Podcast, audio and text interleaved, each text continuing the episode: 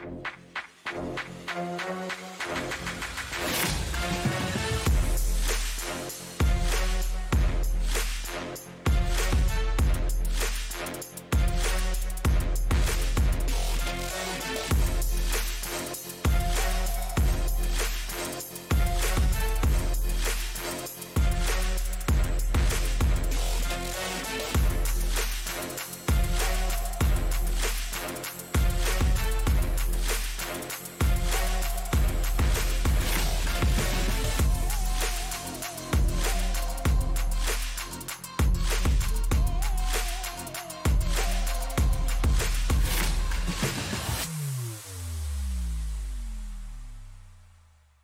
Bonsoir à tous, bonsoir et bienvenue, bonsoir à tous et à toutes. Normalement, on devrait dire même bonsoir à toutes et à tous. Voilà, on va le faire dans l'ordre, bonjour ou bonjour, hein, en fonction de l'endroit euh, sur la planète euh, sur lequel vous êtes en train euh, d'être confortablement installé à nous écouter. Bienvenue pour cette deuxième émission, ce numéro 2 de l'autre Coupe du Monde.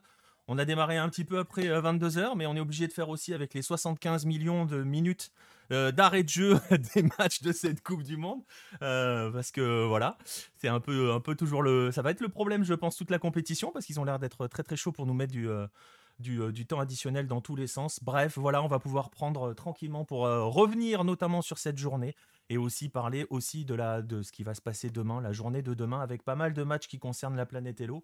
donc voilà, on va pouvoir évoquer tout cela. Pour m'accompagner ce soir, deux personnes que vous voyez, et oui, ça y est, il est de retour, vous le voyez, ça y est, vous voyez Baptiste Morigal. Je sais qu'il vous avait manqué et il n'avait pas, il, pas branché la caméra ces derniers jours. Le voici. Salut Baptiste. Salut Nico, si tu veux, on peut la refaire. Euh, on recommence, on n'a rien vu, on n'a rien compris. Ton, début d'émission était catastrophique, bah, digne d'une certaine émission qui, qui diffuse la Coupe du Monde.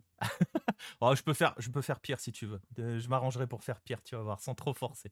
Voilà, vous voyez, Baptiste est très en forme. On est à quelques jours, à quelques jours, on est à l'avant. C'est quand? Jeudi, vous, hein c'est ça, hein? La Corée du Sud. Ouais, jeudi 14h. Donc ce sont ses derniers moments de joie. Donc euh, il faut qu'il en profite. ah mais non, mon plus grand moment de joie, ça sera au coup de sifflet final face au Portugal. Il y en a un qui va prendre ses valises, ça dégage, pas de retour par la Corée, on est bien. Voilà, vous voyez Baptiste est chaud, on va être bien, on va être très très bien ce soir. Euh, pour m'accompagner aussi, un autre, une autre voix que vous avez l'habitude d'entendre, que ce soit dans les émissions ou dans les lives, vous allez juste entendre sa voix. Il est en Argentine. Il m'accompagnera à partir de dimanche euh, en Argentine, notamment. Euh, c'est Vincent Dupont. Salut Vincent. Salut, salut à tous. Et euh, on parlera forcément de l'Argentine tout à l'heure. Et euh, la troisième personne qui, qui va m'accompagner, vous le voyez, euh, juste au-dessus de Baptiste. C'est une nouvelle tête pour vous sur Lucarno Posé, mais si vous suivez le football mexicain, c'est pas un nouveau pour vous. c'est Clément Bernet. Salut Clément. Salut, salut Nico. Et voilà, on parlera, vous l'avez deviné, on parlera Mexique parce que le Mexique va être concerné par nos, par nos matchs de demain. voilà, si vous connaissez pas l'autre Coupe du Monde, si vous n'étiez pas là en 2018. Je rappelle très brièvement le principe. On va revenir sur les matchs du jour. On va aller assez vite sur certains. Et euh, on va surtout se focaliser sur demain parce qu'on a quand même pas mal d'affiches qui, qui mettent en place, qui, euh, qui euh, j'ai mangé le mot, mais voilà, qui vont faire intervenir nos équipes. C'est la fatigue. non, mais je suis vraiment fatigué, donc voilà, il faut, faut pas le dire, mais voilà les, derniers préparatifs pour l'Argentine, ça commence à peser un petit peu. Euh, voilà, bref, on va pouvoir se lancer tranquillement. On va revenir sur euh, la, on va commencer l'émission. On va revenir justement sur les matchs du jour.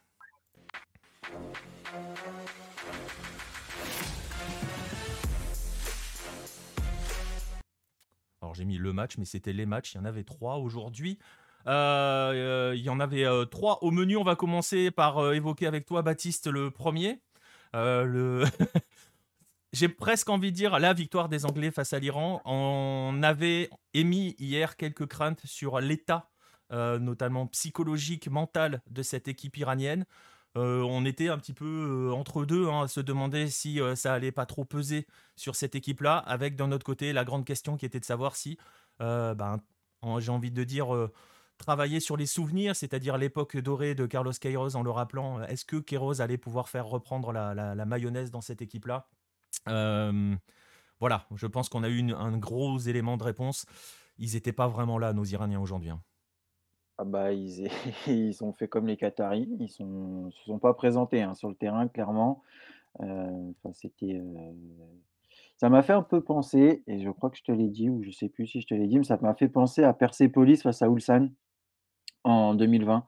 Heu, c'est-à-dire qu'au moment où ils doivent, heu, ils doivent se montrer, bah, ils font complètement le contraire de ce qu'ils savent faire et alors c'est dans un autre contexte, hein, bien évidemment, mais c'était à peu près la même chose. C'est-à-dire qu'aucune, aucune cohésion d'équipe, aucun placement correct, notamment de la défense qui était pourtant l'élément fort, de l'Iran de. Heu, enfin, il y avait rien en fait, c'était vide. On l'a vu aussi, ils ont pas chanté l'hymne, donc ils se sont déjà mis, se sont mis en tête, de continuer de protester contre le régime iranien, Il l'avait annoncé, hein, il l'avait annoncé en conférence de presse hier, c'était clair et net. On était on on guettait d'ailleurs, hein, le leur réaction à l'hymne, s'ils allaient vraiment dire faire ce qu'ils avaient dit, ils l'ont fait. voilà et ils se sont donc après c'est tout à leur honneur, hein, c'est leur choix, c'est leur combat, ils peuvent prendre position. On l'a vu aussi dans le stade avec les pancartes et cetera, heu, mais je pense que c'est quelque chose qui est trop lourd à porter pour jouer au foot et heu, penser à ce qui se passe au pays et délivrer un message. Heu, donc Queiroz qui arrive, qui a 2 matchs pour se préparer, on va dire 4 avec les 2 de préparation, tout le contexte et cetera, on pouvait pas, on pouvait pas voir une Iran, une équipe iranienne, comme on l'a l'habitude de voir. C'est c'était pas possible et on l'a bien vu, hein et puis les Anglais, alors ils ont pas fait comme les Équatoriens, c'est-à-dire qu'eux, ils ont joué jusqu'au bout. Ils sont alors ils leur ont mis bien la tête, sous l'eau. Bon, on peut pas leur reprocher, hein, ils sont ils sont là aussi pour jouer, heu, la coupe du monde, mais il y a rien à dire en fait. C'est triste parce qu'en fait on on a eu de là les 2 jours, on a eu 2 équipes asiatiques qui en fait n'ont pas montré leur vrai visage. Alors le Qatar, ça s'explique, plus simplement parce qu'aujourd'hui ils sont en déclin, mais l'Iran, c'est, tout un contexte autour de la sélection qui fait qu'on ne peut pas voir, le football, que l'Iran, montre depuis, depuis maintenant de 2013, heu, avec une petite, une petite trêve, après Queiroz en 2018. Mais c'est bien dommage et ce qui va encore en plus, moi, me rendre triste, alors c'est pas triste, c'est un grand mot, hein, mais c'est l'idée, c'est qu'on va parler de l'Iran comme un pays faible, ça a pas sa place à la coupe du monde et cetera. Bah si, en fait, mais juste intéressez-vous en dehors du terrain, intéressez-vous à ce que, à ce que fait cette sélection et vous verrez que normalement ça a sa place. Parce que quand on voit le Pays de Galles aujourd'hui, Enfin la première mi-temps surtout, hein. la première mi-temps, bah voilà, on peut pas reprocher à l'Iran de, dans le contexte actuel, de complètement passer à côté de son match et je pense qu'ils vont passer à côté de la coupe du monde. Ouais, ouais et heu, ça revient un petit peu à ce qu'on disait hier, hein, sur, heu, sur le Qatar. C'est-à-dire que on sait que les coupes du on enfin voilà, on va pas reprocher aux gens de pas regarder, heu, de pas faire comme nous, hein, c'est-à-dire de regarder un petit peu partout. On peut pas, voilà, reprocher aux gens comme ça, mais c'est vrai que la coupe du monde, c'est normalement la vitrine, c'est le moment où tu peux aussi découvrir ces ces sélections-là. C'est le moment où tu montres ta sélection, tu voilà et le Qatar hier a laissé une image, heu, d'équipe, heu, je les ai vus passer des messages comme quoi c'était probablement l'équipe la plus faible qu'on a jamais vue en en coupe du monde. Peut-être, j'en sais rien, parce que voilà, ça revient à comparer les époques. Mais c'est vrai qu'on va avoir la même problématique qui va se poser avec l'Iran. Je pense qu'on sera un petit peu plus conciliant de manière générale avec l'Iran, vu les engagements politiques pris par cette sélection. Donc je pense que ça, tu vois, c'est c'est Bah, ça, eux leur. Eux leur vitrine là aujourd'hui, le je pense que c'est pas le football. Ouais, C'est, heu, prendre position, heu, c'est un autre combat qu'ils sont en train de mener et le football pour eux il est anecdotique et heu, même quand on voit Queiroz qui est interviewé avant les matchs en conférence de presse, on lui pose beaucoup de questions, sur, sur ce qui se passe en Iran et cetera. Donc je pense que le football est plus du tout dans leur, dans leur esprit et ils sont complètement, complètement à côté. Voilà, c'est c'est comme ça, tant mieux pour les Anglais, tant mieux aussi pour sans doute les Américains et les, et les Gallois, mais heu, c'est vraiment dommage pour, heu, pour l'Iran. Espérons que dans 4 ans, parce que alors dans 4 ans ils y seront, hein, puisqu'en plus on ouvre, la coupe du monde, donc s'ils y sont pas, ça serait, un drame, en espérant que dans 4 ans, ils puissent montrer ce qu'ils avaient montré en 2018. Parce que je rappelle qu'en 2018, ils avaient bien enquiquiné, dans leur groupe, ils avaient battu le Maroc et ils avaient bien enquiquiné le Portugal et le et l'Espagne. Donc c'est ça qu'on veut voir de l'Iran. Il y a une histoire de penalty raté, je crois, hein, face au Portugal. Sinon, ils les battent, hein, c'est ça. hein? Heu, c'est ça. Ouais, d'accord. Et euh, effectivement, la conséquence, euh, la conséquence, comme le dit Nostromo dans le chat, d'ailleurs, j'ai pas salué le chat en arrivant. Bonsoir à vous tous dans le chat, merci d'être là. C'est pas bien. Euh, pour l'instant, c'est pas fort, hein. c'est pas fou pour l'AFC. L'image que laisse l'Asie pour l'instant, euh, voilà. On s'attend pas à des gros miracles demain, on l'évoquera tout à l'heure euh, pour l'Arabie Saoudite d'Hervé Renard. Mais voilà, c'est ce qu'on attend, enfin, malheureusement, c'est ce qu'on a chaque année, que ce soit pour l'Afrique ou pour l'Asie, en fait. C'est-à-dire que ils heu, qui sont censées être les têtes d'affiche, bah, elles y arrivent pas. Alors l'Arabie Saoudite, c'est pas une tête d'affiche, alors même s'ils ont dominé leur groupe et cetera, oui, ils sont là régulièrement, mais ça a jamais été non plus, de l'apogée du football, ces dernières années, je parle. Mais le Japon et la Corée y arrivent rarement, voire jamais, sauf en 2002 pour la Corée. L'Iran malheureusement, bah, en 2018, heu, enfin fallait se les passer, hein, fallait fallait se les, heu, se les coltiner, hein, les Portugais les Espagnols, c'est pas non plus, heu Ils étaient dans un groupe, super dur, mais pour le coup pour le coup, ils avaient laissé une vraie belle impression, l'Iran. c'est ça. Mais on retient qu'ils ont été éliminés. Voilà, l'Iran fait un peu ce qu'a fait le Sénégal aujourd'hui, normalement, c'est-à-dire une belle une belle impression. Il manque de la justesse quelque part, bah oui, c'est normal, on n'est pas dans des sélections top mondiales, on est dans des sélections top Asie. Heu, mais voilà, après, heu, l'AFC a le même combat que l'Afrique, c'est qu'ils ont un peu aussi, heu, de mal à se développer correctement parce qu'ils jouent des matchs compétitifs que tous les 4 ans. Ouais. Heu, franchement, les niveaux en Asie et en Afrique, heu voilà, Ouais, ouais, c'est non, mais c'est ce qu'on c'est ce qu'on il y a il y disait a hier. très peu de il y a très peu en fait, ils font un match pendant les qualifications, en fait, ils ont que 2 matchs compétitifs. Parce que c'est quand l'Iran affronte la Corée, c'est le match compétitif, quand le Japon affronte l'Arabie Saoudite ou l'Australie. Le reste, Bah, c'est ce voilà, qu'on ce disait hier, hein, c'est ce qu'on disait hier quand on disait que l'Iran n'avait pas convaincu grand monde pendant la campagne d'éliminatoire, mais ils se sont promenés totalement dans cette campagne éliminatoire. Parce qu'il y avait bah, rien en ça, face. Il y avait que les matchs face à la Corée du Sud et encore le dernier, ils jouaient la Corée du Sud alors que c'était fini quoi, c'était plié donc le match n'avait aucun enjeu. Exactement et c'est ce qu'on fait, on va régulièrement avoir ça, en fait. Ouais, C'est le problème d'avoir, heu, d'avoir des sélections qui ne peuvent aujourd'hui ne plus que jouer entre elles. Parce qu'elles ne peuvent plus alors il y a les Sud-Américains qui viennent, mais dans quel état? De se taper la moitié de la planète en avion, mais heu, il ne peut plus y avoir aujourd'hui autant de matchs, heu, contre des Européens, contre des Africains, enfin ça se fait de moins en moins et au final, bah, on se retrouve avec des sélections qui ont un niveau pour progresser, n'attendent que la coupe du monde. Ouais, voilà donc Mais heu, ça, c'est un débat plus général. ouais, ouais, ouais, non mais c'est et c'est un vrai débat et heu, certaines confédérations, on en parlera peut-être, enfin on pourra l'évoquer, on peut même l'évoquer maintenant avec, heu, avec Clément, l'Amérique du Nord s'est Ouais, refermée aussi sur elle-même, même avec sa chose, ouais. Nations League et tout donc voilà. Quand tu fais des matchs contre, contre le Suriname, ou le Salvador, heu, non, c'est pas ça te prépare pas, quoi. Ça ça prépare pas la grande ça prépare pas la grande équipe. Après la petite, elle est contente, elle affronte les grands de sa confed, Voilà. mais enfin, globalement, enfin, j'ai rien contre, heu, les pays comme, heu, comme, heu, le le Bangladesh ou contre comme l'Inde ou voilà et cetera, mais en Asie, enfin, quand tu vois qu'il y a des 10-14-0, quel est l'intérêt? Enfin, Bah oui, moment, le mec pour putain Gold Cup, il avait gagné 7-0 en phase de poule, contre Cuba, rien qu'à l'Euro, tu vois pas ça, quoi. Ouais. Bah, voilà. Donc quand forcément, quand tu t'appelles l'Iran, que tu déjà aujourd'hui tu penses pas au football et que tu arrives face à l'Angleterre, bah, voilà, on voit le résultat, ça fait un 6-2 et malheureusement, bah, c'est ce qu'on retiendra de l'équipe iranienne, heu, sur cette coupe du monde. Ouais, exactement. Et malgré, hein, comme, euh, comme euh, le dit euh, Nostromo dans le chat, il y a aussi la perte du gardien hein, qui change pas mal la donne dans le match, évidemment. Euh, mais bon, je pense que même avec Beyravon dans les buts, ça aurait fait valise pareil, euh, vu, vu, vu comment ça a rapidement tourné. Euh, alors, est-ce que ça pourrait donner une mauvaise image de la Confédération asiatique? Alors Voilà, déjà, je voudrais savoir si la confédération asiatique a une belle image. ouais, Et, après, très franchement, ça, je pense que c'est une question hein, de Nostromo dans le chat. euh, Est-ce que ça pourrait plomber la préparation pour la prochaine Coupe d'Asie? Franchement, pour l'Iran, je pense que la seule chose qui peut plomber la préparation pour la Coupe d'Asie, ça va être le contexte, ça va être de savoir comment les joueurs vont ressortir, euh, vont, vont, vont ressortir de tout cela, euh, dans quel Bah, il état y a enc il y a football va quand même un ressortir an encore. il y a Il y encore encore un an. On verra bien Et ils ont de la marge. heu Franchement, ils ont de la marge en Asie.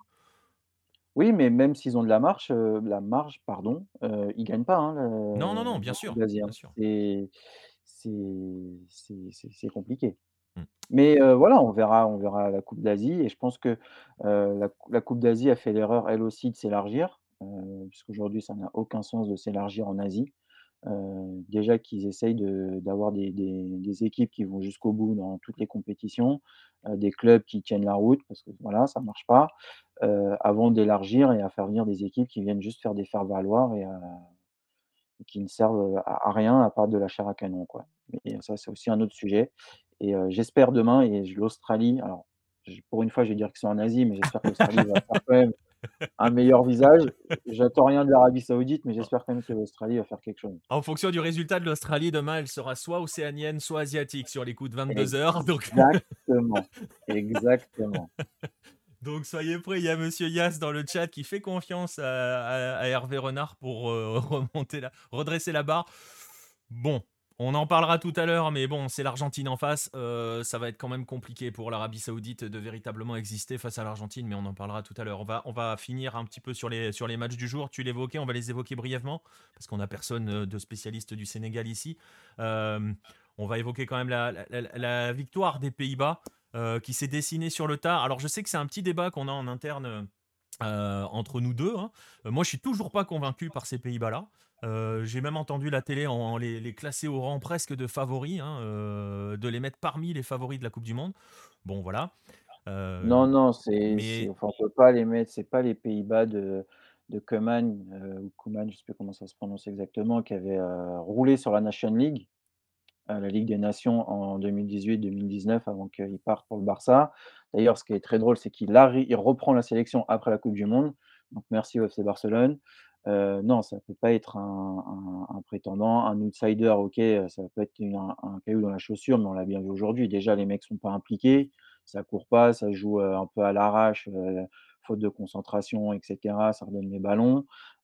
c'est, je pense que Van Raal aujourd'hui, il est très en colère, même s'il a la victoire, parce que c'est pas normal. Lui, normalement, c'est carré, c'est solide. On l'avait vu en 2014 quand ils ont quand même fait troisième. Alors ouais, il y avait Robben qui portait l'équipe à lui tout seul, mais le match d'aujourd'hui montre que si les mecs ne montrent pas plus d'implication, ils vont aller nulle part. Et de base, déjà, on n'attendait pas grand-chose. Donc, ils ont gagné face au Sénégal parce que les Sénégalais, je pense qu'ils se sont été eux-mêmes surpris de la tournure du match. Ils s'attendaient peut-être pas à avoir autant de ballons et ils n'ont pas réussi à terminer les actions. Ils, sont, étaient un peu en panique quand ils étaient devant la surface néerlandaise et pas savoir quoi faire. Donc, ils étaient un peu paniqués. Il suffisait juste qu'un Néerlandais fasse un pas et eux, ils ne savaient pas quoi faire avec le ballon. C'était assez rigolo. Euh, mais le Sénégal les a bouffés physiquement, les a bouffés dans la vie, les a bouffés dans les dans le dans l'intensité et mais voilà, ça passe. Ça passe sur un coup de génie euh, et sur une erreur de Mendy, on peut le dire. Ah sur, une, sur une erreur d'Edouard Mendy, il fait une mauvaise sortie. Euh, Monsieur Yas dans le chat nous dit euh, avec Sadio, euh, peut-être que le, Sénégal s'impose. Probablement. Je, suis pas. Il manquait pas que Sadio. Il manquait surtout un milieu créateur dans cette équipe. Il manquait beaucoup de choses. eux, ils voulaient jouer en contre et en fait, les Pays-Bas leur ont pas du tout proposé de phase de contre. C'est ça que je pense qui les a un peu perturbés. Et mais derrière, voilà, De Jong fait une super passe. Après, Mendy se rate et voilà, ça détruit tout. Ouais, malheureusement. Ah, je, ne sais pas si je suis rude, hein, Red le Rouge. Moi, j'adore, j'adore Edouard Mendy, il n'y a aucun problème. Hein, d'autant qu'habitant à Rennes, je l'ai vu un petit peu. Il n'est pas inspiré sur la sortie. Pardon, Clément Même, sur le deuxième but. Ouais, sur la frappe. Ah, sur le deuxième but, il doit l'arrêter, soit la, la sortir, soit il doit, la capter. Hein. il y va qu'avec une main, tu, y vas avec les deux. Enfin, tu peux pas sortir une seulement une main sur une frappe comme ça, en plus qui va pas très vite, qui est pas en plus, enfin non, c'est là sur le, les buts sont, ils sont pour lui. Par contre, il faut, m'expliquer pourquoi les Pays-Bas jouent avec Vincent Janssen en pointe quand même. ça, je pense que ça a fait beaucoup rire le Mexicain que tu es. Hein. les Mexicains, ils, disent euh, entre Ener Valencia qui met un doublé hier et, Vincent Janssen qui est titulaire, ils disent on, on se dans le Nouveau.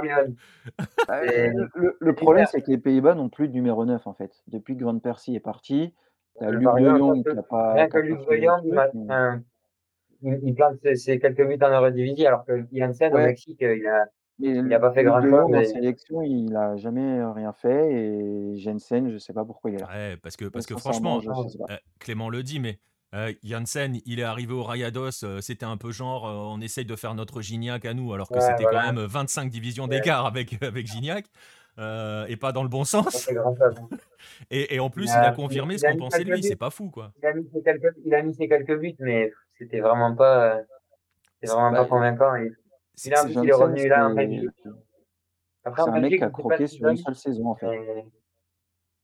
Après, après voilà, il, a, il, a, il, a, réussi à. Il a convaincu personne. Il a convaincu personne euh, là-bas. Euh, il a jamais été le. Il a, il a, il a jamais été le facteur X des Rayados. Et c'est vrai que de le voir ah titu avec les Pays-Bas en Coupe du Monde, waouh. Enfin, Surprenant, voilà, mais mais bon. ouais, je sais pas, je sais pas si, parce que là, il est à, à Anvers, mais je sais pas s'il fait une bonne saison ou pas, mais il doit quand pas même marquer quelques buts, parce que bon, Non, il, est- euh, il a pas mis beaucoup de buts en, avec, euh, avec, euh, avec Anvers. Enfin, si, il en a mis, mais euh, c'est pas non plus. Enfin, c'est c'est en Belgique, hein, c'est pas non plus euh, incroyable. Mais en fait, il, il croque toute sa carrière. Il va croquer sur la saison qu'il a fait à Alkmaar où il a mis euh, 27 buts. Ouais. Voilà. En une saison, il a mis 27 buts. Il va faire toute sa carrière là-dessus. et- Tottenham, après, il avait rien fait à Tottenham. euh, Mais voilà, il- quand Memphis est rentré, euh, Memphis va être titulaire. C'est Memphis Ouais. le Ouais. numéro 9 titulaire de cette équipe et Memphis n'est pas un numéro 9. Non. Mais bon. Mais c'était déjà lui sous Koeman. Oui, bah oui, mais sauf que Koeman ne jouait pas avec un 9. Là, les. Pays-Bas de Van Raal, il va jouer avec un 9. Donc Ouais. c'est pour ça qu'il est là. Ouais. Sinon, il, sinon, il y aurait pas, il y aurait Jensen ne serait jamais arrivé avec euh, Koeman. Enfin bon, voilà, les Pays-Bas se sont imposés. Euh, on attendra forcément tous, on le savait que ça allait se jouer, euh, entre, Équateur et Sénégal, hein, normalement derrière les Pays-Bas. Euh, voilà, moi j'ai bien aimé ce Sénégal-là. Je trouve quand même qu'il y a quelques limites. On les a vus défensivement. Baptiste l'a évoqué. Offensivement, il manque, il manque au moins un créateur et forcément un attaquant digne de ce nom. Ça fait beaucoup quand même de manque pour espérer aller plus loin. Euh, euh, voilà. En plus, euh, ouais, Kouyaté blessé. bon, voilà, ça risque, ça va être intéressant. Je sais, on verra, on verra par la suite. Moi, je suis toujours pas convaincu par les Pays-Bas. Je, on verra ce que ça va donner aussi face à l'Équateur. Écoute, on, on verra bien, on verra si, si on a, si on a porté la poisse. Si en n'étant pas convaincu pour les Pays-Bas, ils deviendront favoris grâce au formidable effet LO. Je te rassure, je te rassure, ils le seront pas. Donc, euh, donc voilà, bref, on va rester sur ce, euh, là, sur ce match-là.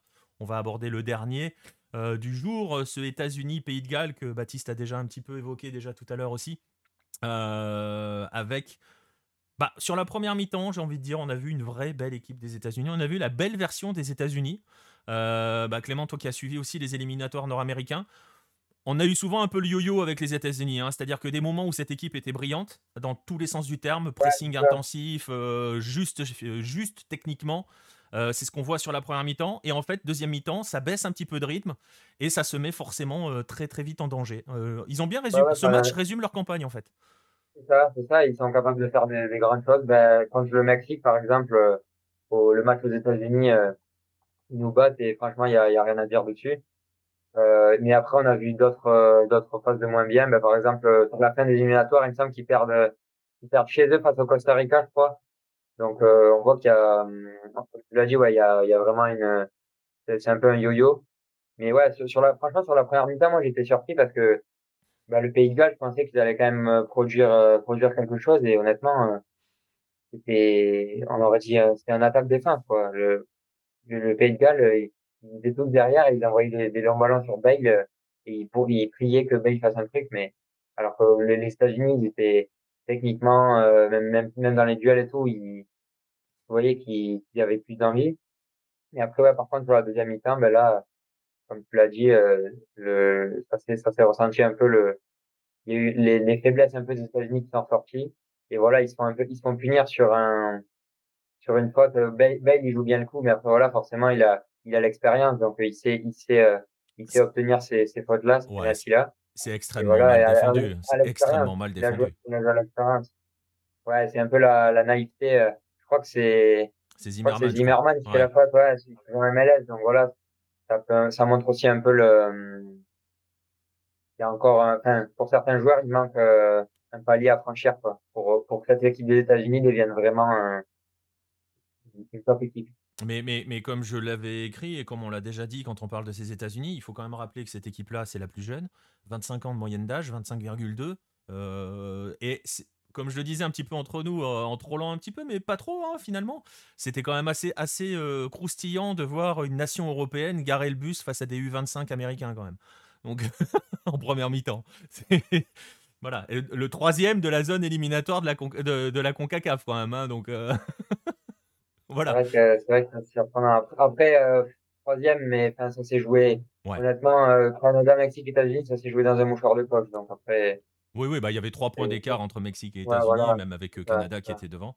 Euh, mais bon, voilà. Après, on a vu mais c'est intéressant, je pense, par rapport à cette idée de construction. On l'évoquera, on l'avait déjà évoqué avec Axel justement, ce que ne fait pas le Mexique, hein, construire pour 2026. Là, les États-Unis sont en plein dedans. on voit qu'il y a des choses sur lesquelles il faut travailler. Il y a des choses dans tous les sens du terme, hein, que ce soit tactiquement, techniquement, mais aussi dans l'expérience. Le penalty, je pense que dans 4 ans, il ne le concède plus. Ce penalty-là, concrètement. Il y a des joueurs, ben, les, Zimmerman, je sais pas quel âge il a, mais par exemple, un joueur comme euh, Tim Rim, euh, lui, il a 36 ans, euh, lui, en, 2026, il sera plus là. Mais c'est vrai que, comparé au Mexique, eux, ils, tu vois qu'ils préparent déjà, ils sont concentrés. Et limite, la Coupe du Monde 2022, peu importe le résultat, en fait, pour eux, eux, ils préparent 2026 et moi, je pense qu'ils seront prêts parce que, enfin, là, les, les joueurs, c'est presque, bah, c'est tous des jeunes. Par exemple, euh, Yunus Moussa ou même celui qui est rentré à euh, Ronson, c'est des, des, joueurs qui sont très jeunes et ils affichent quand même déjà un, niveau et une, une maturité euh, qui sont quand même assez impressionnantes. Donc, euh, pour 2026, euh, ils sont totalement, euh, totalement dans les temps et je pense qu'en 2026, ils peuvent faire très mal. Alors que le Mexique, nous, bah, c'est, ouais. pas de projet. nous, c'est Tata Martino, il, il, il, il ce qu'il, c'est du bricolage. Mais, mais, mais, ouais, c'est ça. C'est on est, on est vraiment dans cette construction, on l'a senti, on le voit qu'il y a une marge de progression, et en même temps, c'est normal qu'il y ait une marge de progression quand sur le terrain. Bah, Oya qui marque, il a 22 ans. Hein. Donc, oui, il y a quelques anciens, tu l'as dit, hein, euh, Tim Rim. Zimmerman, je viens de regarder, il a 29 ans. Donc, tu vois, il sera. Ça va, ouais, mais ça va. 2026, il peut être encore là, tranquille, hein, à 33 ans. Euh, ça va. Euh, mais voilà, il y a quand même quelques jeunes dans cette équipe-là. on a vu qu'elle tenait la route. On voit ce dont elle est, ce qu'elle est capable de faire. On voit ce qu'elle doit travailler aussi. Euh, elle aurait peut-être mérité un petit peu mieux. Euh, ça manque effectivement de talent derrière, comme tu dis, euh, Monsieur Yass. Ils ont 4 ans quand même pour les, pour les, faire, pour les faire émerger. Il y a, un gros réservoir derrière. Par exemple, il y a, je crois que c'est Richards qui est, au Bayern. Donc voilà, des joueurs comme ça, ils sont pas pris, mais dans 4 ans, je pense que ils auront, ce sera des, des très bons joueurs. Exactement. Mais là, ce qui leur a manqué aujourd'hui aussi, c'est du, du jus. Euh, ils étaient claqués à, 70e, les mecs, ils étaient cuits. Je sais pas ce qu'ils ont fait comme préparation, je sais pas ce qu'ils étaient cuits, mais vraiment cuits. Alors, s'il y a des gens qui ont l'habitude de regarder la MLS, euh, c'est très dans l'esprit, euh, et je trouve que c'est très dans l'esprit New York Red Bulls. C'est-à-dire que on a vu les mecs, ils agressent constamment en première mi-temps. C'est un, un pressing intensif, mais totalement dingue, parfois, enfin, 100 ans mort, en fait, concrètement. Et c'est souvent aussi ce qui arrive aux Red Bulls, euh, qui ont cette philosophie-là de tout le temps aller chercher, tout le temps aller agresser. Et forcément, au cours du match, eh ben, il y a un moment où ça finit par plonger. Et c'est clair que là, sur la fin de match, ils sont, euh, ils en peuvent plus. Wea, il y a, un moment quand il, doit, quand il perd le ballon et qu'il veut se replier, il n'avance plus. il n'y a plus de bah, du tout. C'est ce qui leur coûte, je pense, la, fin de match, parce qu'il y avait des espaces derrière, euh, dans la défense des, des Gallois qu'ils auraient largement pu exploiter et bah, ils n'ont pas pu. Il n'y avait plus de jus. Clairement, il n'y avait plus de jus. Et c'est dommage parce que quand on. Enfin, même, même si le Pays de Galles, ok, a fait une première mi-temps catastrophique et s'est réveillé en seconde, en seconde, ils ont deux actions, le penalty et, une et la tête qui, qui, est bien claquée. Mais sur le reste. Qui est sur un coup de arrêté en plus, si j'ai bonne mémoire. exactement. Donc, ils méritaient quand même un peu plus parce que c'est vraiment eux qui ont essayé de jouer, qui ont essayé de faire quelque chose et pas du tout le, Pays de Galles. Après, après j'ai raison sur mon pari d'hier. Voilà, je voulais le dire. fait, pour l'intensité, on, on, peut en revenir à ce que disait Baptiste. Bah, quand tu quand affrontes le Costa Rica et, le, et, le, Panama, etc., bah, c'est peut-être peut-être habitué à, à, mettre moins d'intensité. Là, par exemple, le Pays de Galles, tu as beaucoup de joueurs du Première Ligue, etc. Donc, je pense qu'ils sont moins habitués à, à mettre autant d'intensité. Même avec la pression de la Coupe du Monde, euh, c'est un peu Après, il faut dire, ils sont aussi fait rentrer dedans. Euh, enfin, les Gallois, quand ils venaient, c'était un bus. Hein. Ouais, voilà, ouais, ouais, mais, mais, euh, il, a, il a dégusté. Hein. Mais c'est ce que, ce que Clément dit sur la notion de il joue en première ligue et tout, c'est quelque chose que Greg Berhalter, sur lequel Greg Berhalter a beaucoup insisté en avant-match. Et c'était, je pense, qu'il avait en tête aussi sur la gestion du rythme et de l'intensité. Euh, alors les Gallois se sont fait vraiment rentrer dessus en première mi-temps, mais tu as, as, presque envie de te dire, bah, ils s'en sont bien sortis à la pause, et au final, ils ont géré l'effort en fait sur la durée. Bah, c'est ça, alors que les Américains se sont cramés. Ils ont tout donné. Voilà. Euh, voilà pour, euh, pour les trois matchs du jour. avec des résultats pour l'instant pour la planète Hello, c'est pas foufou. Hein c'est ce qui se passe pour. Mais, pour- pas, ce ne sont pas pas nos meilleurs représentants qui sont sur le terrain. voilà, euh, c'est pas nos têtes d'affiche qui ont joué pour le moment. Voilà, donc on va s'en sortir comme ça. Et ben justement, on va passer. euh, Il y en a quelques-unes de nos têtes d'affiche qui arrivent demain. Ah, il y a l'Arabie Saoudite qui arrive. Voilà, c'est ben, exactement à eux que je pensais, tu vois, euh, à l'instant. Et bien justement, on va, on va se projeter sur ces matchs euh, de demain. Voilà, avec le programme de la journée.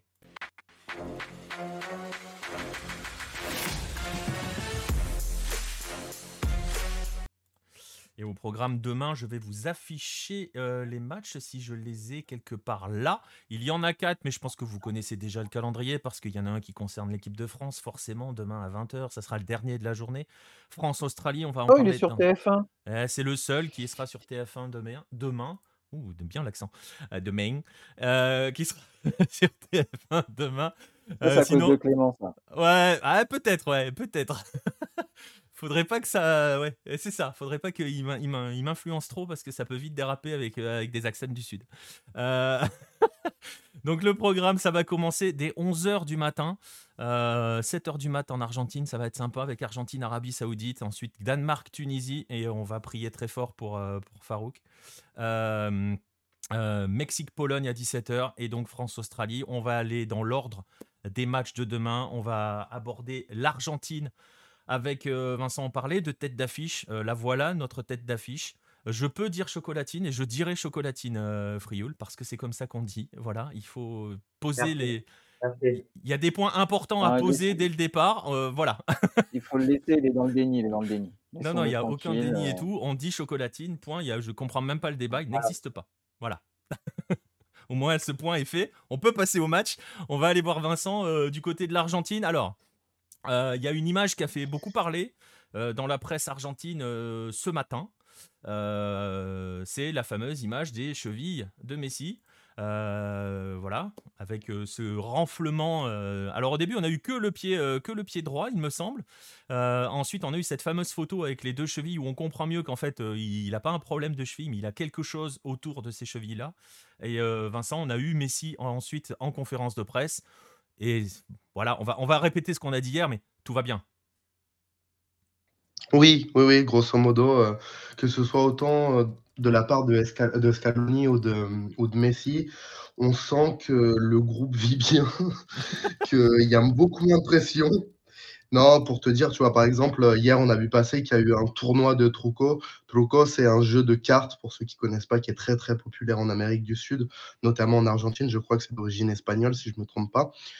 Et euh, on le sait que ce groupe d'Argentine, c'est, il y a beaucoup d'amis, que grosso modo tout se passe bien. En conférence, euh, on reparlait du fait que gagner la Copa América a libéré les esprits. On est sent beaucoup plus tranquille. C'est vrai que après 2014, ça a été très très compliqué parce que on va pas rappeler ce que disait la presse à ce moment-là parce que sinon les Argentins ne pourront pas dire qu'on n'a pas le droit de critiquer Messi. Mais bon, Oui, oui, euh, dans l'ensemble, euh, on on- Oui, après, oui, parce après, que- après ce, que, ce qui s'est passé après 2014 euh, et la façon dont Messi en a pris plein la tronche en Argentine, je l'ai déjà bien posté sur les réseaux sociaux. C'est facile à, c'est, c'est facile à trouver. Euh, ah, il faut pas trop le dire ça, sinon. euh, Oui, oui, mais bon, euh, voilà, hein, euh, il a quand même été traité de catalan par certains, hein, euh, qu'il reste en Europe, euh, qu'il soit, qu'il reste, qu'il joue avec la Catalogne et des choses comme ça. Donc euh, voilà, on a quand même attaqué très fortement Messi. C'est le Bah, principe. S'il des- pouvait rendre le trophée de meilleur joueur de 2014, ça serait sympa. Ouais, ouais. ouais, bon. Je pense qu'il y, Ouais, il y a quelques trophées que, il y a quelques trophées que Messi et Ronaldo entre guillemets euh, individuels qu'il pourrait rendre. hein. Donc, euh, mais on va Oui, pas oui, entrer dans le oui, débat, oui. mais il y en a quelques-uns. d'Or 2013 aussi. Hein. Voilà. le rendre, Le 2010 aussi, s'il vous plaît. faut ramener. Il y en a quelques-uns. Mais bon, voilà, donc au final, euh, tu le disais, on a eu cette conférence de presse de, de- de Léo Messi aujourd'hui. Euh, assez détendu, hein, euh, Léo, tout sourire et tout. Oui, Il y a une grande, grande. Enfin, c'est quelque chose qu'il faut quand même remarquer. Tu évoquais sur la notion. Alors, c'est vrai que ça fait rire tout le monde quand on dit ça, du groupe qui vit bien. Euh, on a vraiment. Et lui, il l'a dit, hein, que ça lui faisait beaucoup penser au groupe de 2014. Euh, oui. on l'a, on l'a vu très serein, très calme, très détendu un peu à l'image du sélectionneur. Ça tranche aussi avec 2018. hein. Oui, complètement. Bah, en même temps, les- quand tu compares euh, les sélectionneurs, j'ai envie de te dire, je sais pas combien.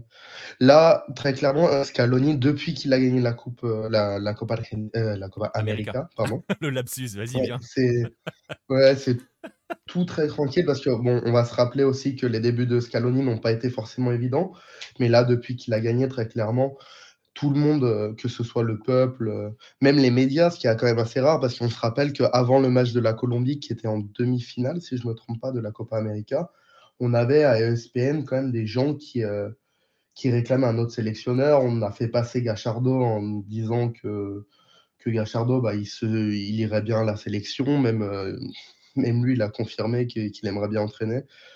Ça, euh, c'était assez mal passé, notamment de la part de Pochovignolo et Rucheri, euh, qui sont deux présentateurs euh, très très connus. C'est l'émission foot la plus, la plus regardée.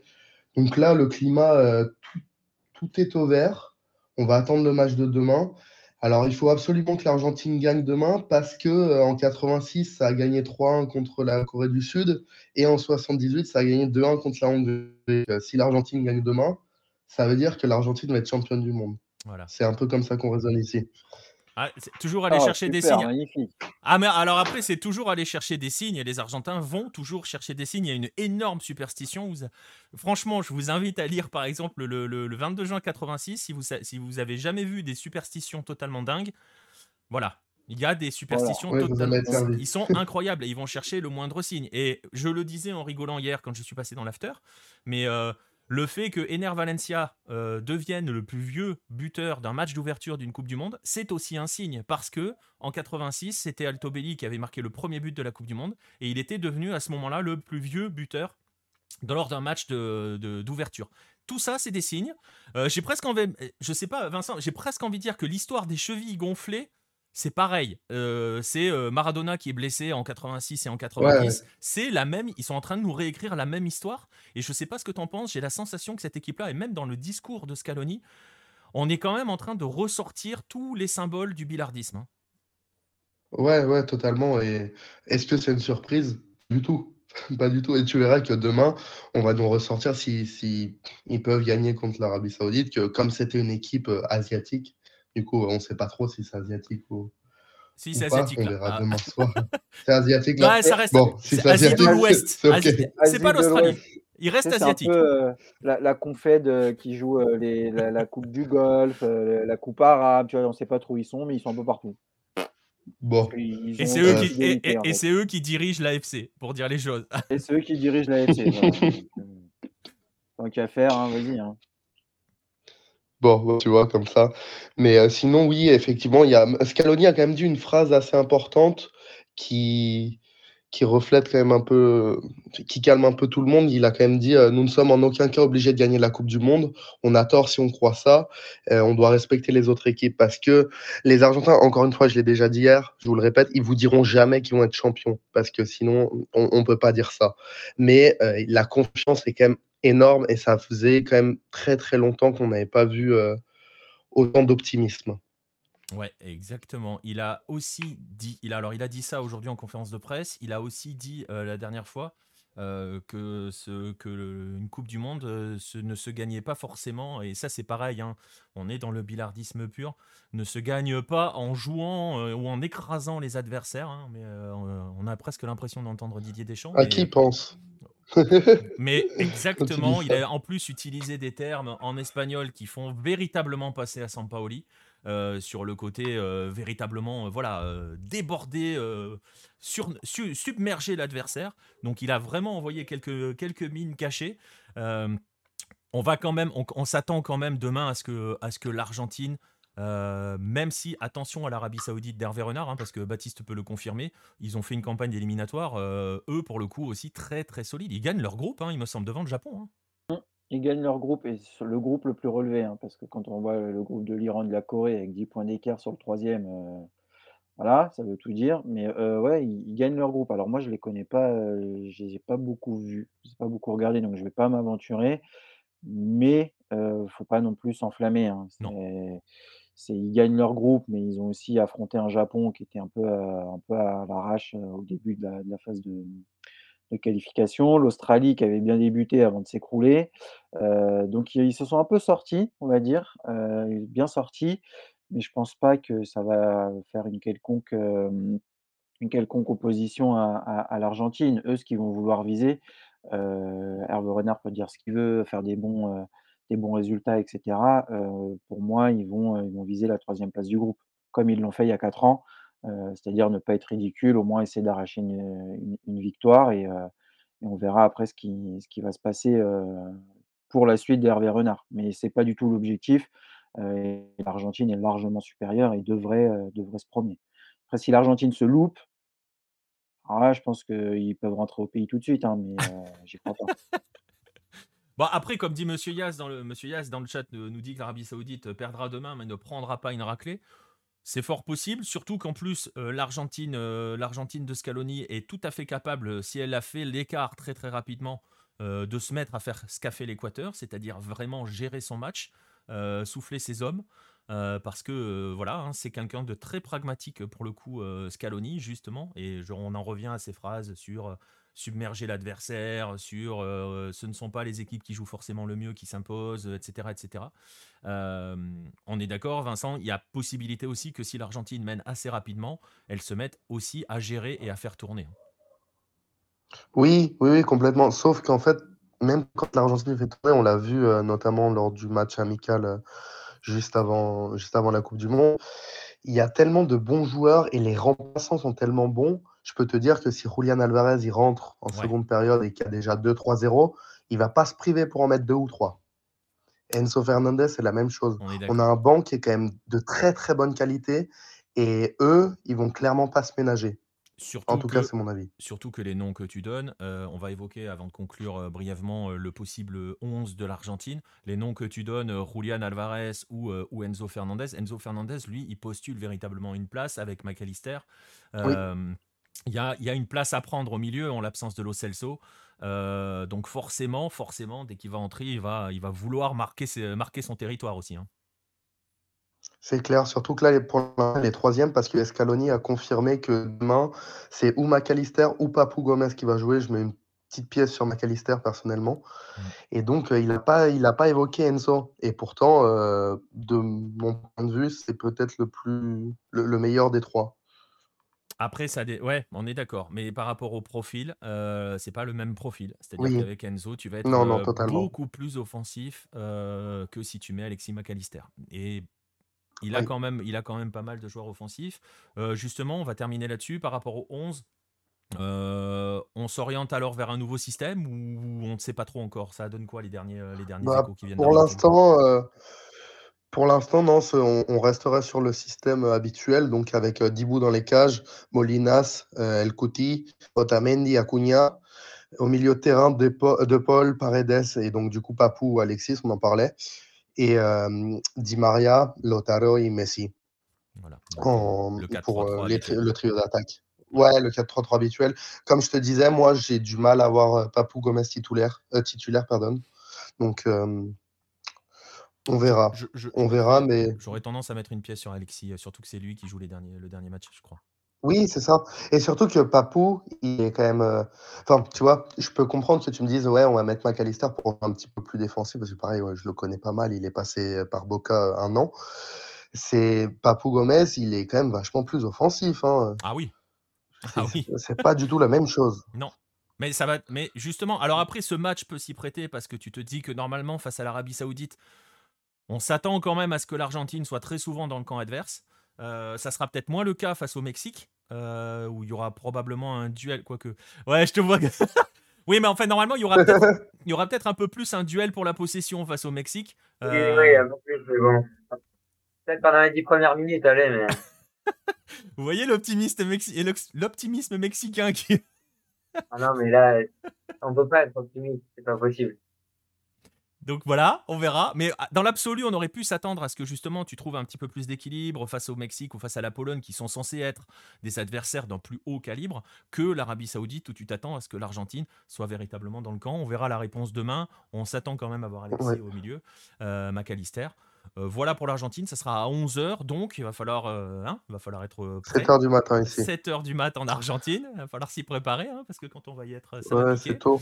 Oui, c'est marrant d'ailleurs qu'ils aient fait avantage, avantage à, à l'Arabie Saoudite en termes d'horaire. Bah, ils auraient pu décaler parce que oui, mais euh, après, tu as les Européens qui jouent. Tu as la France à 20h et la Pologne. oui, mais tu Donc tu mets Pologne à mettre le 17, match. France à 20h, il te reste que 14 ou, ou 11h. Ouais, mais ils auraient pu décaler un peu plus, quoi. Tu as trois Européens qui jouent. Ouais, mais les Européens, 11h, c'est moins dérangeant que 7h, quoi. On est d'accord, mais je suis pas convaincu que tu fasses euh, jouer, euh, que les Européens acceptent de jouer euh, à 11h. Voilà. Sachant que c'est 13h en... au Qatar, tu vois, C'est ça. facile. Mm. Mais bon, Ouais. c'est un choix de diffusion. C'est un choix. Ça fait 7 heures en Argentine. On verra si le peuple argentin arrive à brancher les réveils. On verra.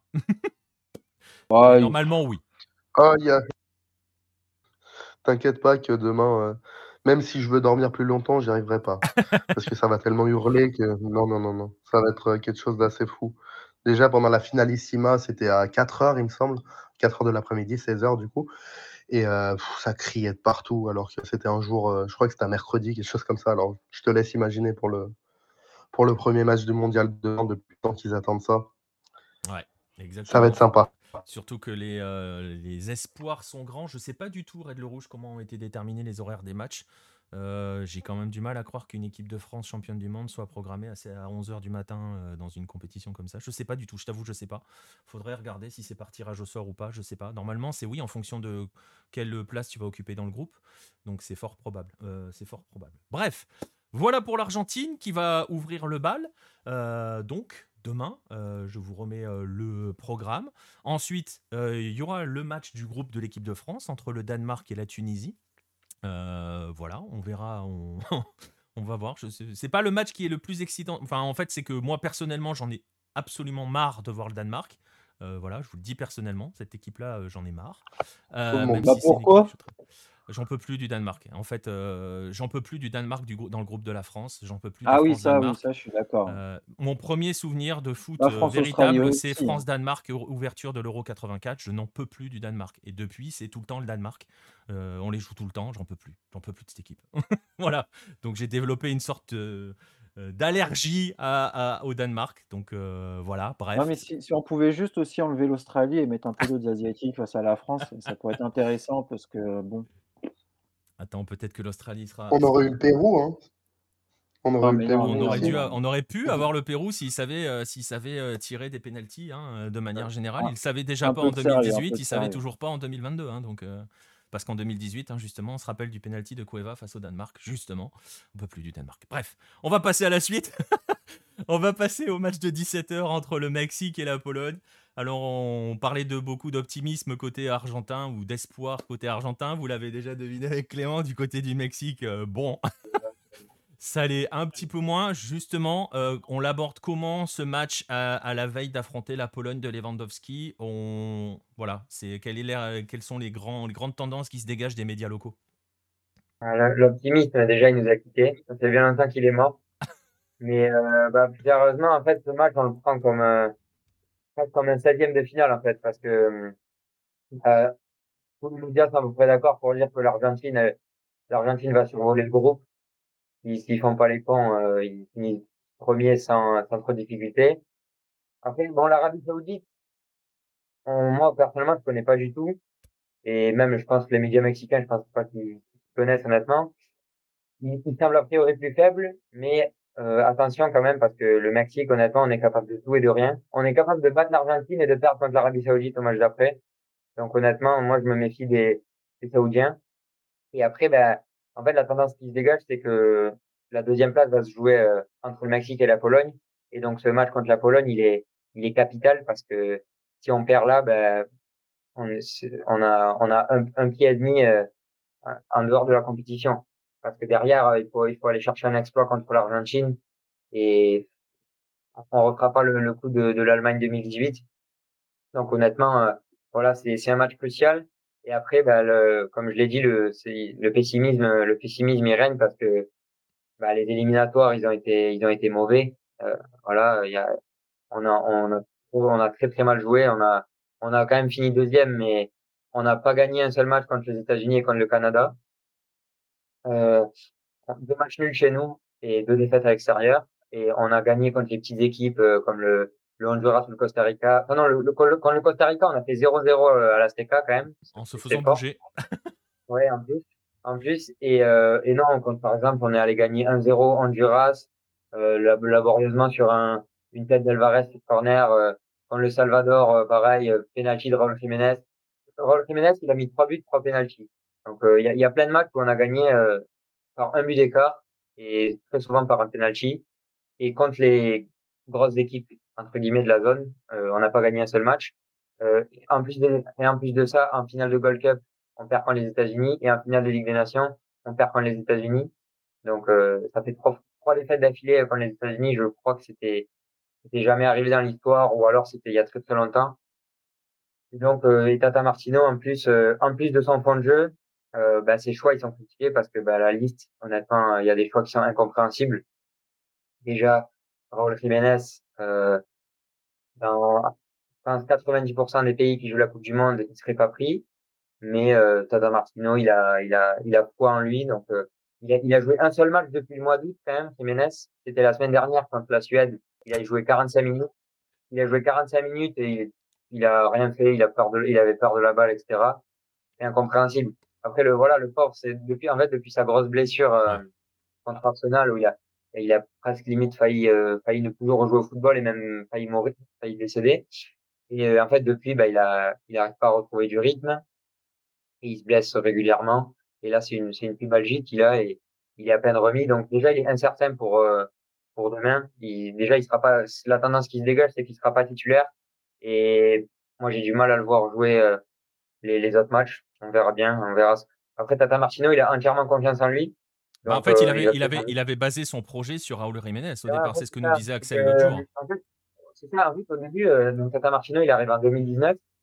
Et en fait, au début, euh, ça se passe très bien. Euh, on gagne la Gold Cup en 2019. Euh, J'avais noté, il a, il a, il a, sur ses 19 premiers matchs, il fait une défaite.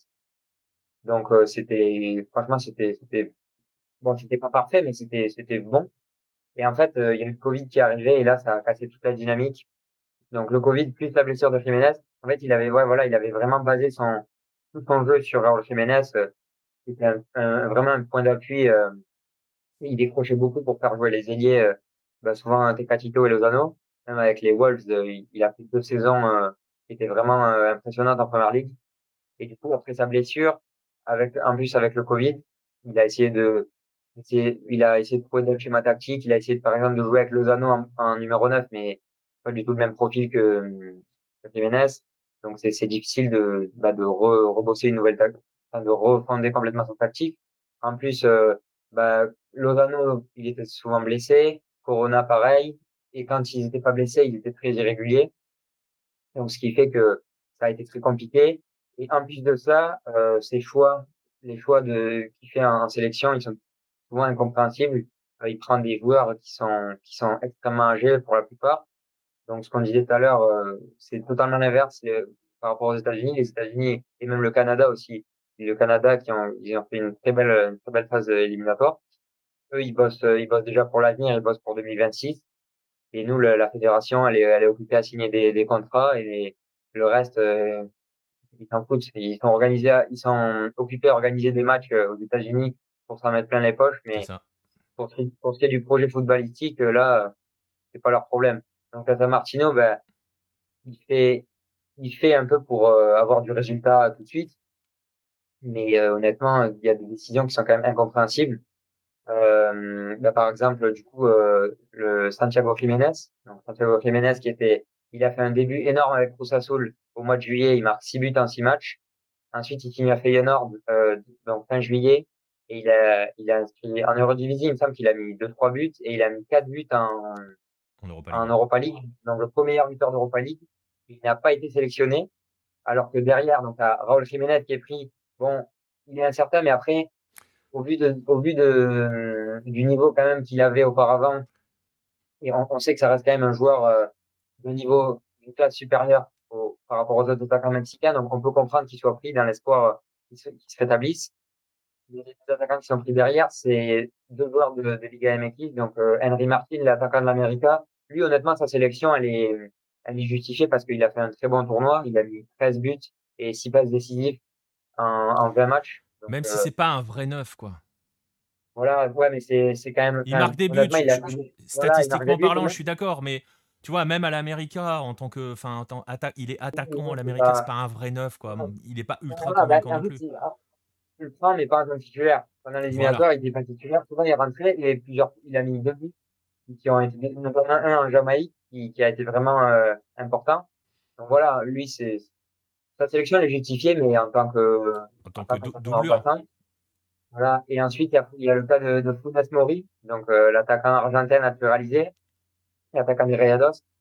Lui, honnêtement, en soi, c'est pas un si mauvais joueur. En, en Liga MX, il a planté plus d'une centaine de buts. Mais, mais sa forme actuelle, elle est, elle est désastreuse. Il a mis un but dans le tournoi. Il a, il a raté des actions. euh, vraiment, il a raté l'immanquable. Il revient de blessure. Ce qui est incompréhensible, c'est- en fait le, le, le- la non-sélection de Santiago Jiménez. Ouais.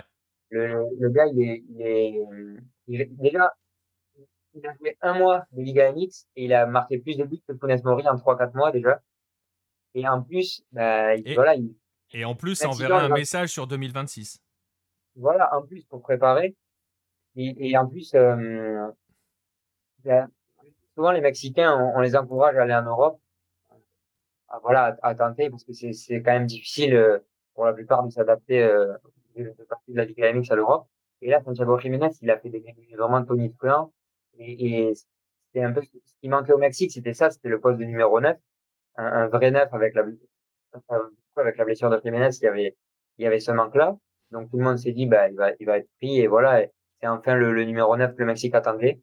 Et Tata Martino, euh, il le prend pas, il préfère prendre un Funes Mori euh, dans une forme, euh, une forme exécrable. Et, et il s'est justifié en conférence de presse en disant que oui, d'accord, Santiago Jiménez, d'accord, il marque des buts, mais euh, il joue pas assez. Il faut voir ce qu'il produit, euh, enfin au-delà de ses buts. Il a dit ça alors qu'en fait, on s'est rendu compte que Santiago Jiménez a joué plus de minutes cette saison que, que Funes Mori. Bah oui, c'est euh, ça. Funes Mori aussi a été Non, blessé et revient à peine de blessure. Donc, Ouais, euh, il y a, ouais, il y a- il rien euh, qui va. Il y a, il y a Red le Rouge qui disent ouais, aurait dû demander la naturalisation de Gignac, mais je pense que s'ils avaient pu, ils Ah, l'auraient fait. Ils l'auraient mais clairement fait. il y a même, en vrai, on peut même parler du cas Chicharito parce que moi, honnêtement, j'aurais, j'aurais bien aimé voir Chicharito dans cette liste. Il a quand même claqué une quinzaine de buts en MLS. Bon, vous me direz, la, la MLS, ça, c'est pas, c'est pas Ouais, mais- l'Europe. Ouais, mais Chicharito, c'est c'est extra sportif. Voilà, déjà, c'est le meilleur buteur de, c'est le meilleur buteur de la, de la sélection et voilà, il peut t'apporter un plus. Mais voilà, c'est, un- comme tu l'as dit, c'est extra sportif, c'est une brouille depuis, bah, depuis l'arrivée de Tata Martino. Et donc, Chicharito, à mon avis, on le, on le reverra plus.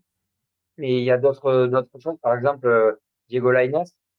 Euh, Diego Lainez, bon, c'est, c'est un cas assez spécial parce que, bah, en fait, au Betis, euh, il a, il a, il a, il a rien fait, on peut dire. Il a, il a pas du tout confirmé ce qu'on attendait de lui. Il a, bon, il a pris beaucoup de temps de jeu, mais il a souvent, il a souvent déçu. Et là, du coup, cet été, il s'est, il s'est relancé à Braga. Enfin, il a, il a signé à Braga pour se relancer.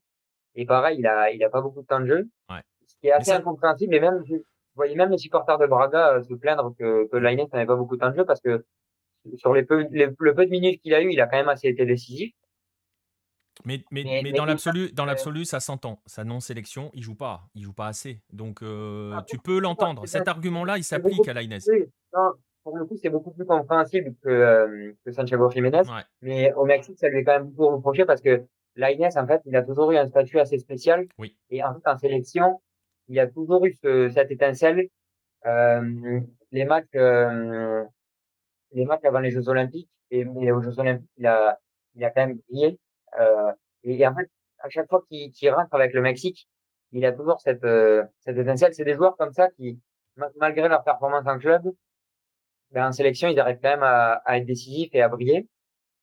Et, et en fait, on retrouve pas tant la, la non-sélection de l'Agnès, mais plutôt d'avoir pris à sa place euh, Alvarado, qui est honnêtement euh, très bancal en, en Liga MX. Et c'est un joueur, euh, bon, voilà, il, il peut faire, il est capable de faire quelque chose, mais Ouais.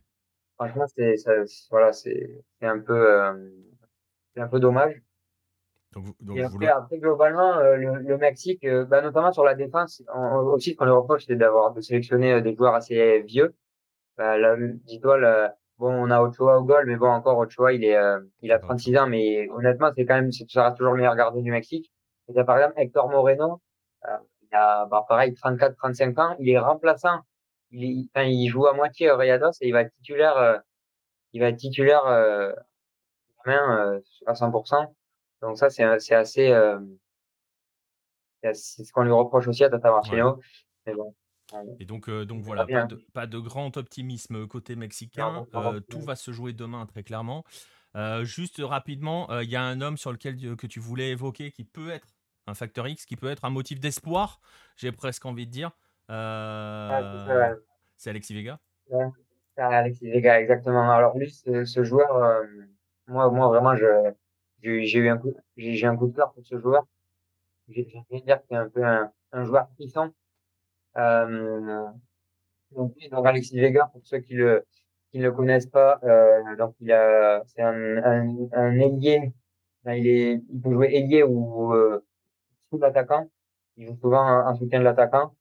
Euh, donc, il joue au, Chivas de, de Guadalajara. Il a, il a 24 ans, donc euh, un joueur euh, encore un peu jeune, mais qui quand même euh, entre dans un âge assez.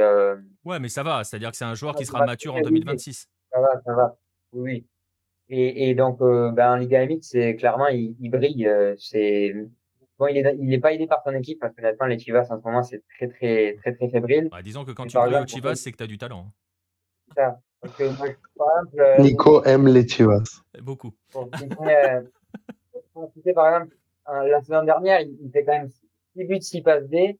Et là, cette saison, il en est à 3 buts, 4 passes D. Mais au-delà au-delà des sur, euh, statistiques, dans le jeu, en fait, il a, il a une, tellement de, de situations. C'est dès qu'il a le ballon, il se passe quelque chose, en fait. Que ce soit par le dribble ou par la passe. Il envoie des, des caviars tout le temps. Mais bon, du coup, les attaquants de Chivas, euh, il est pas trop récompensé euh, en termes de passes décisives. Et en fait, pour le, en sélection, c'est la même chose. Ben, pour ceux qui avaient regardé les JO, euh, au JO, il était là, euh, Alexis Vega, il avait fait un- une bonne compétition, il a mis trois buts. Il avait marqué contre la France notamment, il avait ouvert le score. Et il, a- il avait fait une bonne compétition, il avait vraiment montré euh, l'étendue de son talent. Et là, euh, ben, honnêtement, c'est un peu le, en attaque, ça, je pense que ça va être, c'est lui le leader en fait, et c'est lui le, le joueur qui va être le plus attendu. Parce que pendant les, pendant les éliminatoires, il a, il nous a sauvés quelques fois, notamment contre la, en, en Jamaïque, où il marque un but, un, un but important pour nous donner la victoire. Et en fait, ouais, c'est un joueur qui vraiment, euh, il a, il a cette capacité de, de création qui est, euh, qui est impressionnante.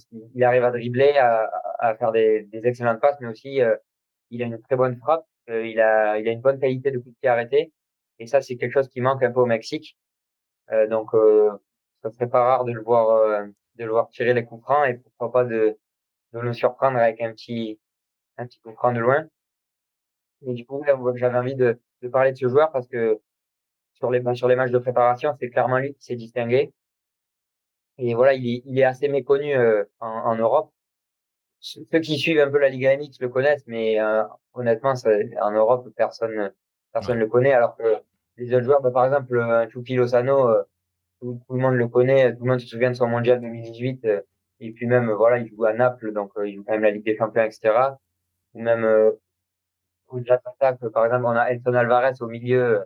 Ouais, ouais, Voilà, ouais, il y a il des est- noms, il y a, il y a- il y a il est quelques noms, il y a quelques noms confirmés. Il y a quand même quelques noms qui sont connus, mais, mais les gars, euh, en, en France, euh, et enfin même euh, en Europe et pour le grand public, on va dire, personne ne le connaît. Mm. Mais actuellement, si, si vous demandez aux Mexicains quel est le, le meilleur joueur euh, du Mexique, je pense qu'il y en a beaucoup qui vous répondront Vega, enfin, et surtout offensivement. Et ben Donc voilà, c'est Alexis, Alexis, euh, Alexis Vega à suivre. euh. Ouais, euh, Alexis Vega, donc à suivre avec, euh, avec attention, euh, notamment demain. On, est, on verra, hein, on verra si, si on le voit, s'il brille. Euh, je vous remets va- le, voilà. progr- le, le programme Mexique-Pologne, 17h. Et euh, on va aborder brièvement euh, le France-Australie. Vous avez vu le Inside Socceros qui a été publié euh, sur la chaîne YouTube, que j'avais montré hier. Vous voyez que ça se travaille tranquillement, assez serein du côté des Australiens. On est peut-être parti pour avoir une surprise, pas forcément la meilleure des surprises concoctées par Graham Arnold. On va donner quelques infos par rapport au, aux 11 potentiels de l'Australie face à l'équipe de France. Euh, préparez-vous à une équipe qui va garer le bus. Euh, peut-être. Oh, mais non. Mais alors, écoute, pour, dire, pour dire les choses. Ouais, alors, c'est pas très australien. c'est pas très Graham Arnold. si, c'est très Graham Arnold. Mais en fait, euh, les derniers échos qui arrivent d'Australie, alors c'est assez rigolo dans la façon dont il présente, c'est qu'il nous parle d'un 3-5-2, mais quand tu regardes le 11 de départ, c'est un vrai 5-3, c'est un vrai 5 3-1-1. Voilà, tu vois. Euh, c'est voilà, on est parti pour euh, une, un, axe à, trois joueurs. Hein. Euh, je peux vous donner le, le, 11 qui est annoncé par certains médias australiens. Donc Matthew, Ryan dans les buts, ça c'est ça bougera pas. Et donc, je le disais, une défense à 3 avec Thomas Ding, Harry Soutar et Kyle Rolls. Vous allez voir, Harry Soutar, c'est 2m10, c'est un monstre. Euh, voilà. Euh, Atkinson et Beish euh, pour jouer le rôle, tu sais, le fameux mot que l'on entend tout le temps maintenant, le rôle de piston qui veut tout dire et rien dire. Mais dans le cas de l'Australie demain, ça veut juste dire qu'ils vont bétonner les couloirs et surtout poser devant leur défense. et puis au milieu de terrain, Cameron Devlin, Jackson Irvine qui a un potentiel où il peut jouer un petit peu ce rôle de, de, de, de 8 qui va percuter un petit peu. Euh, Riley McGree qui est un petit peu plus défensif, Aaron Moy pour créer, mais Aaron Moy 2022, euh, Baptiste, hein, tu te souviens du Aaron Moy qui, fonctionnait plutôt pas mal. Là, c'est un peu, euh, un peu, je marche et j'essaye d'envoyer des bons ballons de temps en temps. Et un seul attaquant, Mitchell Duke. Ceux qui s'attendaient à voir des Garant Kuol, des Awer Mabil que l'on a vu en conférence de presse, je suis pas sûr que ce soit pour demain. Euh, on connaît Graham Arnold, sa capacité à, verrouiller des rencontres. Euh, ils n'ont jamais joué euh, en défense à 5, ou en tout cas, j'en ai pas le souvenir dans les matchs récents. Contre le Pérou, c'était 4-1-4-1. voilà, attendez-vous à voir l'Australie qui bétonne très très violemment face à l'équipe de France, qui va un petit peu à l'opposé. Mais bon, c'est toujours pareil, hein. c'est les fameuses déclarations qui sont des déclarations d'intention, où tout le monde te dit on va jouer à fond notre chance, on va tenter machin et tout. On a eu ça sur les derniers jours, vous avez vu les inside euh, Sokeros, et eh ben voilà, euh, ça va bétonner. Euh, ça peut fonctionner hein, face à l'équipe de France. Bah, ça avait pas mal, c'était pas loin de fonctionner en 2018. Hein. Exactement. Si on se souvient bien, c'est un penalty et après il y a une égalisation. Un penalty un peu. C'est oui, et hein. puis la frappe de Pogba qui est, qui est contrée et qui, qui, travaille, qui, fin, qui finit dans les buts, c'était poussif. Hein. Faut pas, faut pas oublier non plus. Donc, Là, on voit bien ce que fait la France face à des blocs bas, c'est pas non plus quelque chose d'incroyable. Exactement. Donc attendez-vous demain pour l'Australie. On, va pas dire qu'on espérait voir une Australie euh, un petit peu plus ambitieuse, hein, surtout avec Graham Arnold. Si vous lisez Lucarne Opposé, si vous avez vu les guides, si vous, avez l'habitude de nous écouter, euh, vous savez que Graham Arnold ne fait jamais des équipes spectaculaires. Euh, là, il va falloir, ouais, je le vois dans le message, euh, préparer, les, euh, préparer les tisanes, pas sûr, non. Préparer surtout du café, je pense, parce que ça risque d'être assez long, surtout si la France ne trouve pas rapidement la faille. Euh, ça risque de, ça peut, ça peut s'éterniser assez rapidement cette histoire. On va arriver au bout. de, cette, de cette émission. On va vous souhaiter une bonne nuit. On va vous souhaiter de vivre de bons matchs. Demain, il y en a quatre. Vous allez être bien servis. Donc, vous n'allez rien faire d'autre de votre journée. C'est super. Quatre matchs et derrière l'autre, l'autre Coupe du Monde. Parfait. La journée, elle est, elle est complète. Donc je le disais, bonne nuit, bon match et puis à demain tout le monde.